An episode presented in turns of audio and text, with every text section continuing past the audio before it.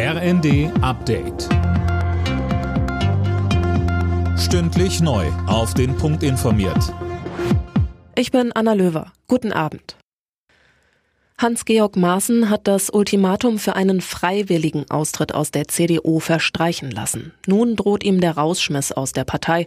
Das CDU-Präsidium wirft dem Ex-Verfassungsschutzchef vor, sich immer wieder antisemitisch, verschwörungsideologisch und völkisch zu äußern und will deshalb ein Parteiausschlussverfahren. CDU-Vize Karin Prien. Natürlich erhält Herr Maaßen jetzt eine Anhörungsgelegenheit.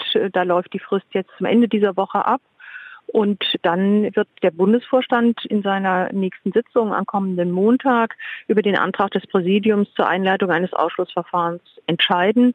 Und dann ist die Sache tatsächlich ein Verfahren, das die Juristen führen müssen.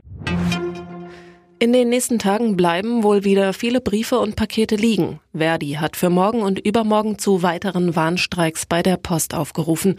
Betroffen sind ausgewählte Brief- und Paketzentren und Zusteller in ganz Deutschland. Schon in den letzten Wochen hatten zigtausende Postbeschäftigte gestreikt. Verdi fordert für sie ein Gehaltsplus von 15 Prozent. Die Post lehnt das ab. Mitte der Woche gehen die Tarifverhandlungen weiter. Kanzler Scholz will den Windkraftausbau an Land massiv vorantreiben, um den deutschen Strombedarf zu decken und gleichzeitig auf erneuerbare Energien umzusteigen.